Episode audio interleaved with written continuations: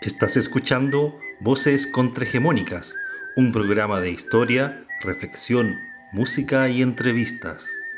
En la locución te acompañará Constanza Pacheco, pobladora chilena y estudiante de periodismo de la Universidad de Santiago. Sean bienvenidas, bienvenidos y bienvenides. Un afectuoso saludo a todas las personas que están escuchando. Sean todos bienvenidos.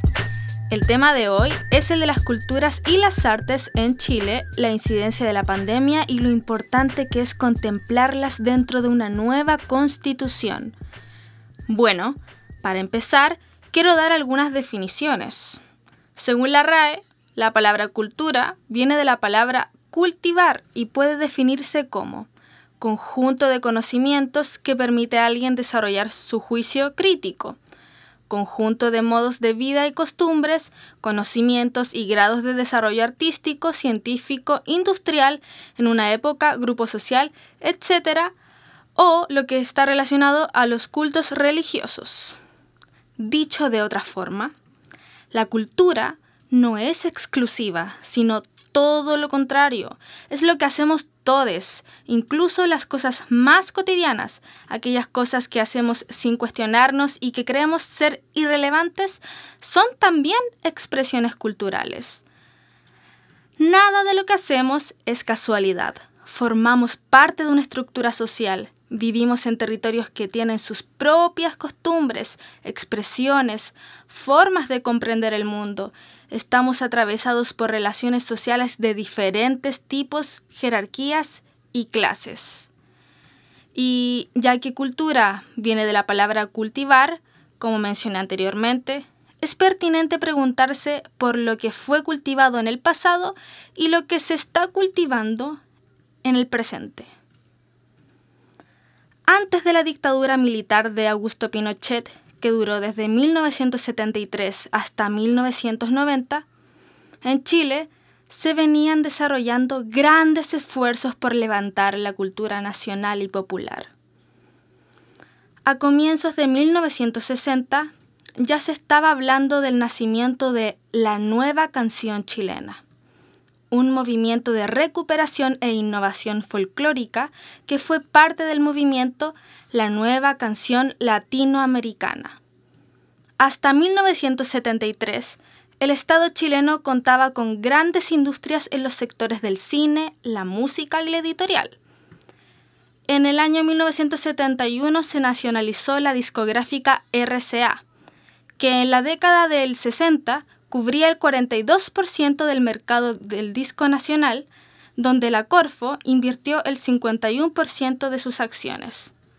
De aquí surgió la IRT, Industria de Radio y Televisión, que se dedicaba a la fabricación de estos.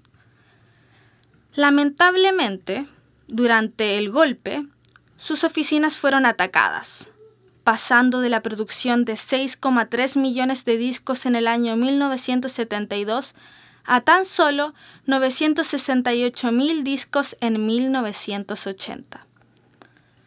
La eliminación del impuesto del 22% a la importación de discos extranjeros hizo muy difícil la subsistencia de la industria nacional, por lo cual el sello discográfico IRT fue vendido. Se dice que en aquel periodo hubo un apagón cultural, pero existe un debate frente a este concepto. ¿Acaso el interés por el desarrollo de las artes se había apagado de la nada? No, por supuesto que no. Hay que considerar la intensa represión que hubo y las limitaciones que desde el propio régimen se impuso a la producción cultural. De hecho, se dice que el ministro de Educación de ese entonces, el contraalmirante Arturo Troncoso, fue quien acuñó el concepto apagón intelectual, para referirse a las bajas calificaciones de los postulantes a las Fuerzas Armadas. Según él, este apagón intelectual fue producido por una excesiva politización de los jóvenes, lo que supuestamente habría provocado el abandono de sus estudios. ¿Acaso no fueron ellos mismos los que impusieron el terror en las poblaciones y las desapariciones forzadas? ¿qué niño puede estudiar tranquilo sabiendo que han matado o desaparecido a algún familiar? En fin, desde el mundo popular se dice que no hubo tal apagón, que de hecho los artistas siguieron desarrollándose en el exilio y que en el país se desarrolló una cultura de resistencia, antigolpe y clandestina. Y recuerdan con mucho cariño el Galpón Matucana 19, donde se realizaban tocatas, ollas comunes y múltiples actividades culturales de resistencia. ¿Hubo un apagón cultural? Yo diría que hubo torturas, persecución, miedo, censura, autocensura y cultura a escondidas. La quema de libros en vía pública es tan solo una de las muchas acciones avergonzantes de la dictadura. La brutal doctrina del shock fue pensada para imponer el sistema económico neoliberal que impera en el país hasta el día de hoy y que no hubiera sido posible implementar de manera consensuada y democrática. De forma expresa, la doctrina de seguridad nacional estaba destinada no solo a cambiar el sistema económico a través del terrorismo de Estado, sino que estaba destinada a cambiar los valores culturales de la nación chilena, evitando a toda costa la propagación del ideario marxista, manipulando intencionadamente la percepción de las personas a través de los medios de comunicación para que asociáramos al régimen con valores positivos y al comunismo con algo negativo, generador de miedo e inseguridad. ¿Por qué le doy tanta importancia a estos hechos históricos? Porque efectivamente han marcado nuestra cultura social, institucional y democrática, y hemos cargado con la constitución de Pinochet desde 1980 es la dictadura un antes y un después para el mundo de las culturas y las artes que de frentón se vieron abandonadas por el Estado y precariamente subsidiados hasta el día de hoy. La constitución de Pinochet es legitimadora de todo lo que han dañado a nuestro país. Ahora escucharás la canción Manifiesto de Víctor Jara.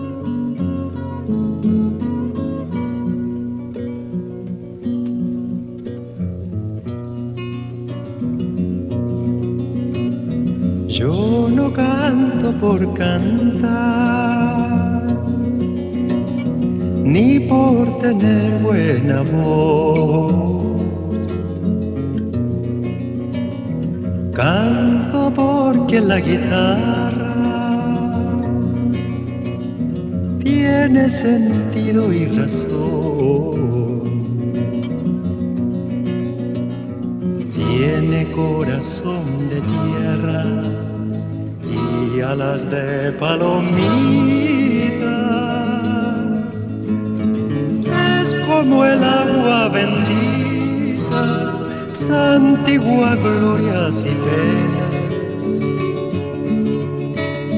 Aquí se encajó mi canto, como dijera Violeta.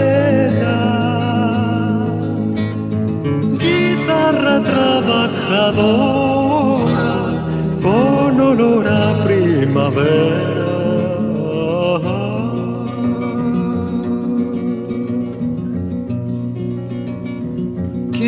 no es guitarra de rico,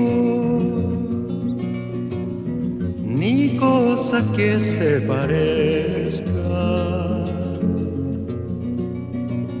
Mi canto es de los andarios alcanzar las estrellas. Que el canto tiene sentido cuando palpiten las venas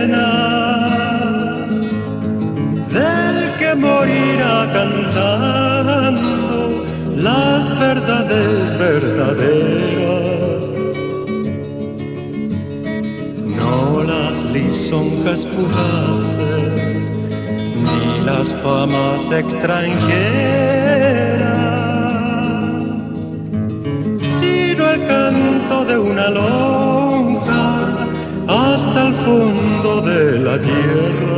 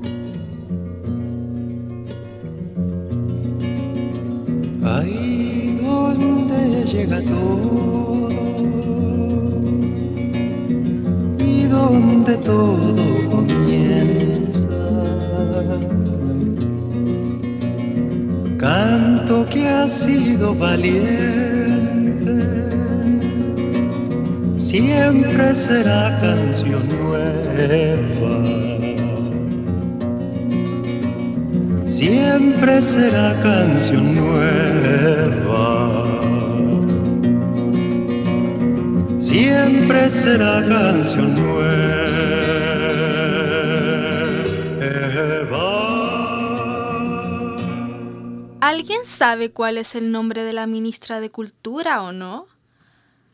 ¿Alguien la ha visto alguna vez en televisión? es que dicen que ni los propios artistas la conocen porque ha estado tremendamente ausente y más aún en esta pandemia. Su nombre es Consuelo Valdés Chadwick, por si no sabían su nombre. Ha sido criticada, en parte, por su nulo pronunciamiento ante las violaciones a los derechos humanos producidos durante la revuelta de octubre del 2019.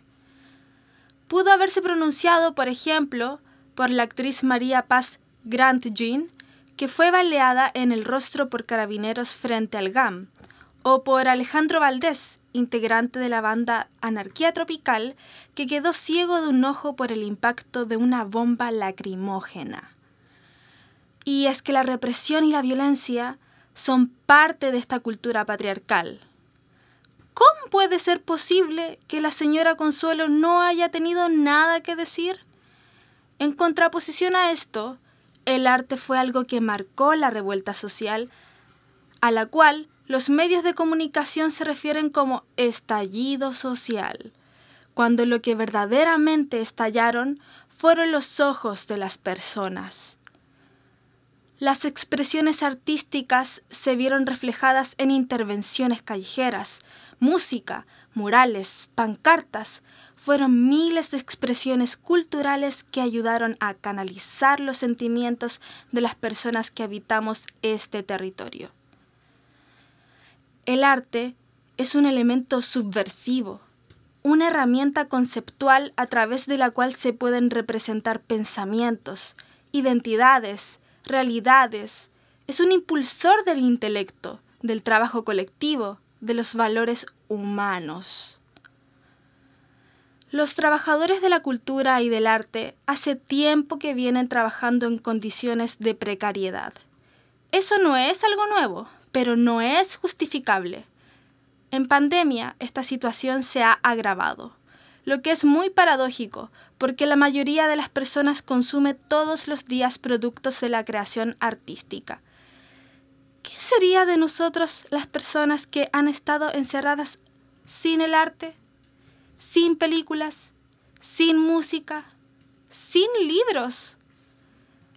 Las artes son, en gran parte, una fuente de salud y de distensión para las personas. Desde el año 2018 que existe el Ministerio de la Cultura, las Artes y el Patrimonio. Según leí en el desconcierto, y lo voy a mencionar porque me da risa, aunque no es algo para la risa, los artistas no tienen un consenso sobre si este ministerio ya murió o nació muerto.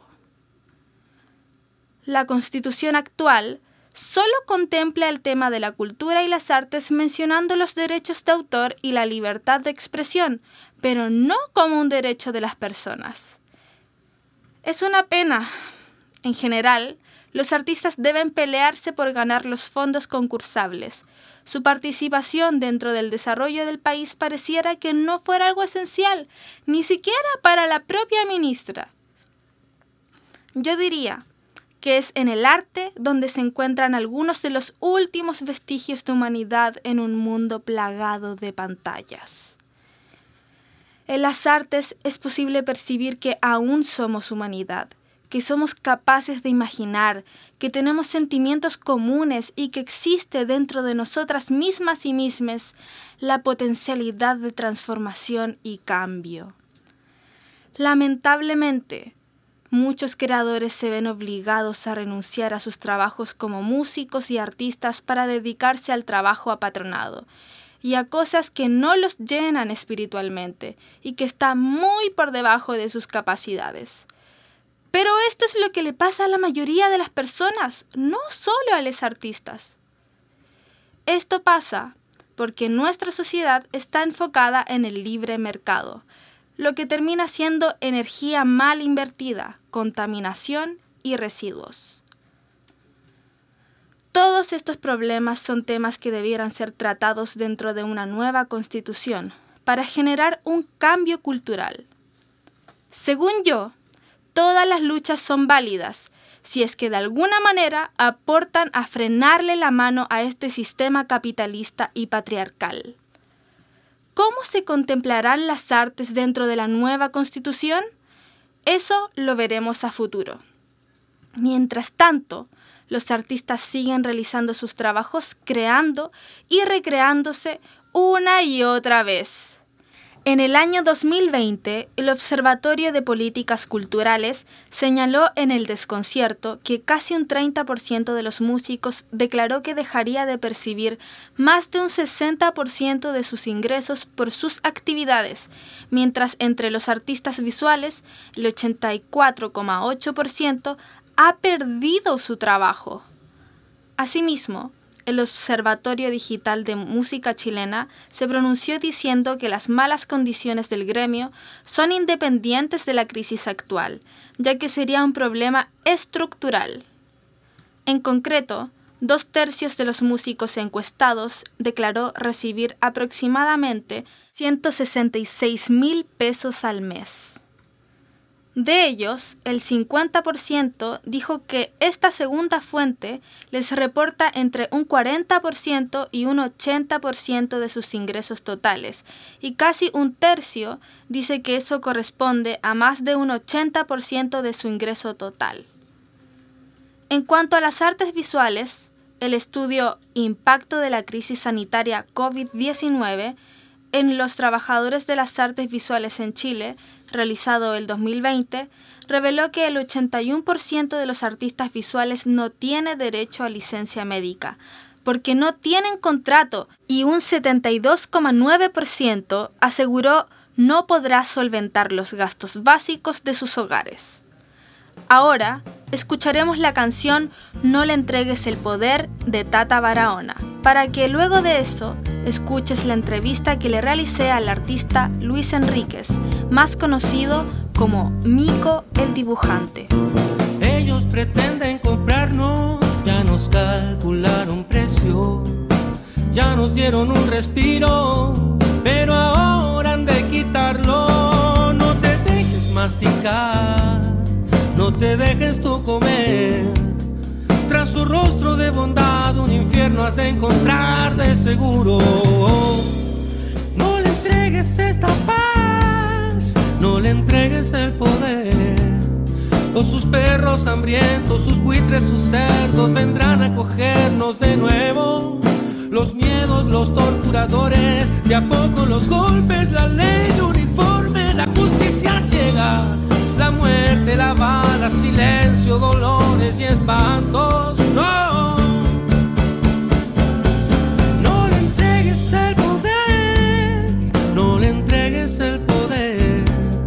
Tras su rostro de bondad, un infierno has de encontrar de seguro. No le entregues el poder, no le entregues el poder es mentira, el infierno en su mirada.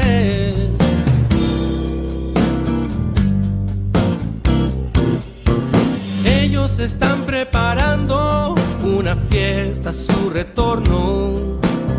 Ya nos dieron un suspiro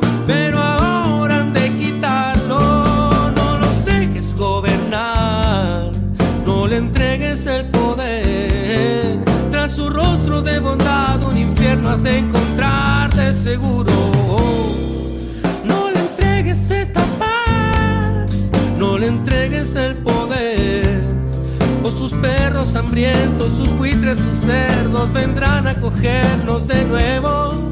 Los miedos, los torturadores, y a poco los golpes, la ley de uniforme, la justicia ciega, la muerte, la bala, silencio, dolores y espantos.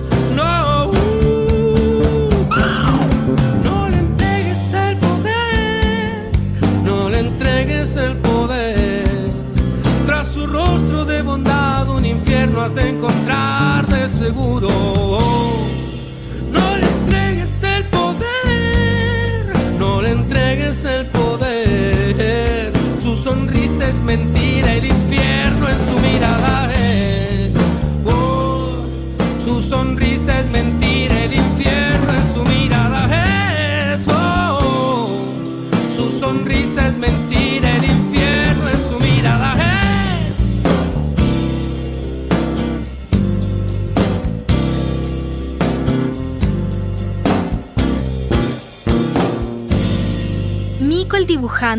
tiene una larga trayectoria.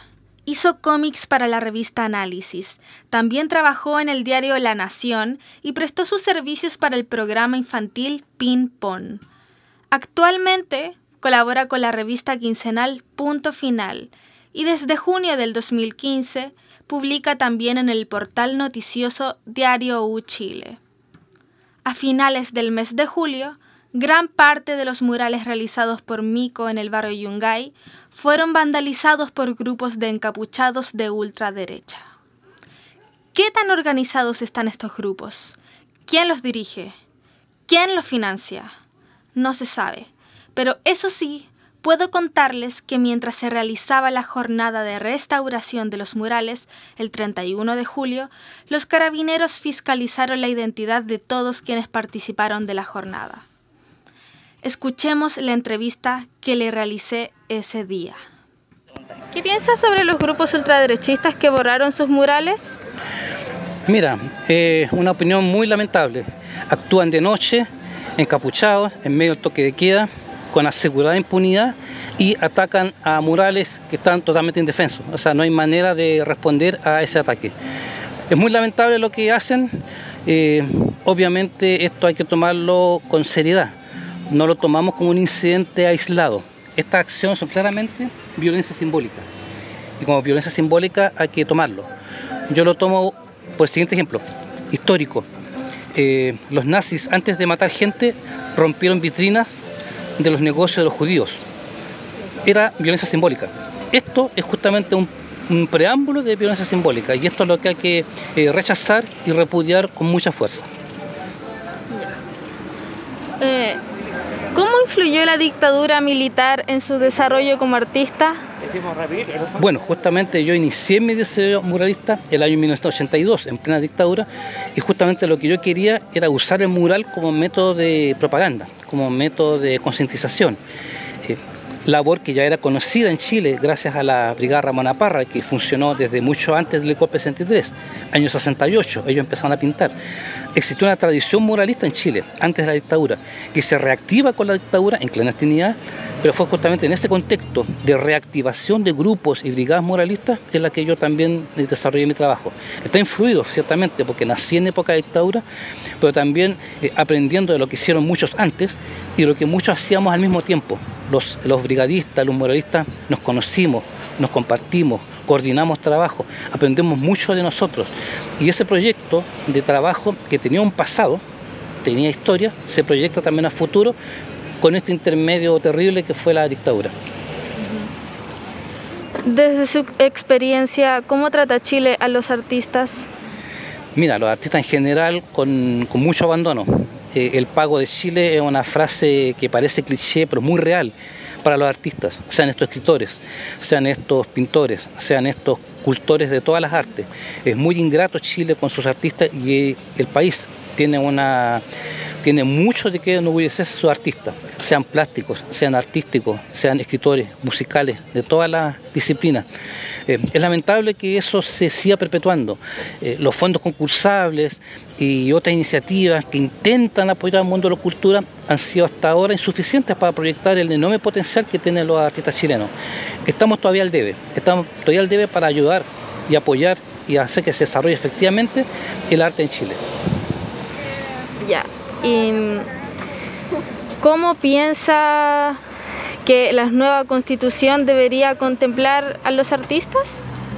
Eh, justamente debería estar en una cláusula en la constitución el que el arte y la cultura es un derecho de los ciudadanos de este país eh, y no limitarlo como es la salud y la educación, que la constitución actual dice que es libre acceso no solamente da acceso a la cultura, es dar derecho a la cultura. Y eso significa proteger la cultura, fomentarla de manera institucional, de manera financiera, de manera programática, en los programas de estudios, desde la escuela, desde los liceos, en las universidades y proyectarla hacia afuera, por supuesto, como un derecho de los ciudadanos derecho de nuestros pueblos originarios, derecho de los habitantes de regiones que tienen derecho a tener también expresión y espacios de acción cultural.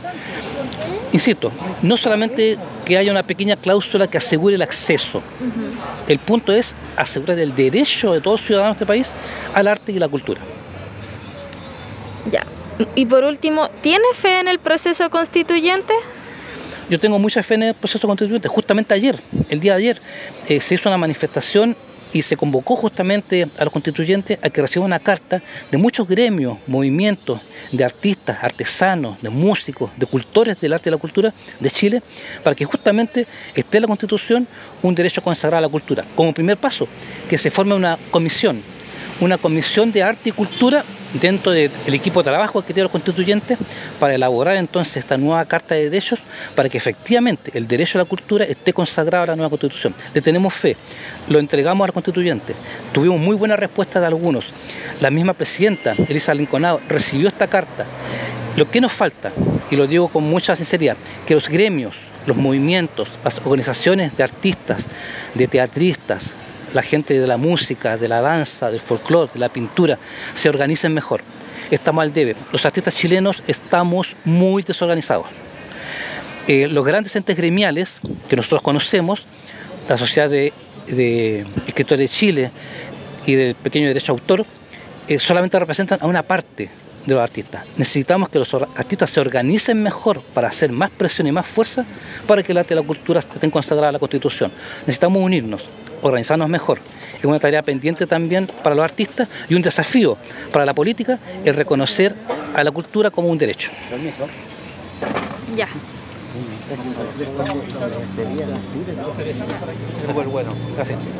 ¿Tiene algún mensaje para los jóvenes o para la población en general de Chile?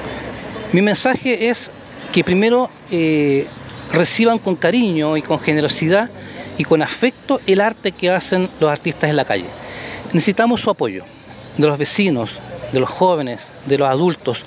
Eh, necesitamos su apoyo, necesitamos su respaldo. Y también queremos que participen. Los animamos a que se integren, a que se sumen. Las organizaciones de artistas no son gremios cerrados, no están disponibles solamente a hacer arte para ellos mismos, están a servicio de la comunidad, que la comunidad entienda que ese arte que hace, se hace en la calle también es para ellos y ellos también pueden participar. Los invito a sumarse, a apoyarnos, por supuesto, y también a participar. ¿Y por qué no? También a organizarse y también eh, que sus niños, sus jóvenes, sus adultos mayores hagan cultura.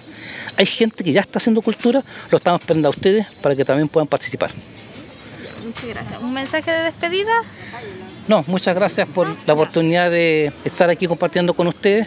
Es muy importante también que estén aquí viéndonos cómo en la calle, en vivo, con los vecinos. Acaban de ver cómo los vecinos nos felicitan, los vecinos también nos cooperan y esa es una muy buena manera de demostrar que el arte hecho en la calle, por la gente y para la gente, tiene un espacio en Santiago, en esta comuna y tiene un espacio en el país. Muchas gracias, Nico. Acabas de escuchar el programa Voces Contrahegemónicas, dirigido por Constanza Pacheco, donde se trató el tema de la cultura y las artes, sobre su antes, durante y después de la dictadura y su devenir en la actualidad, atravesada por una pandemia y la redacción de una nueva constitución. También escuchaste la entrevista al artista Mico. Muchas gracias por su atención. Hasta la próxima.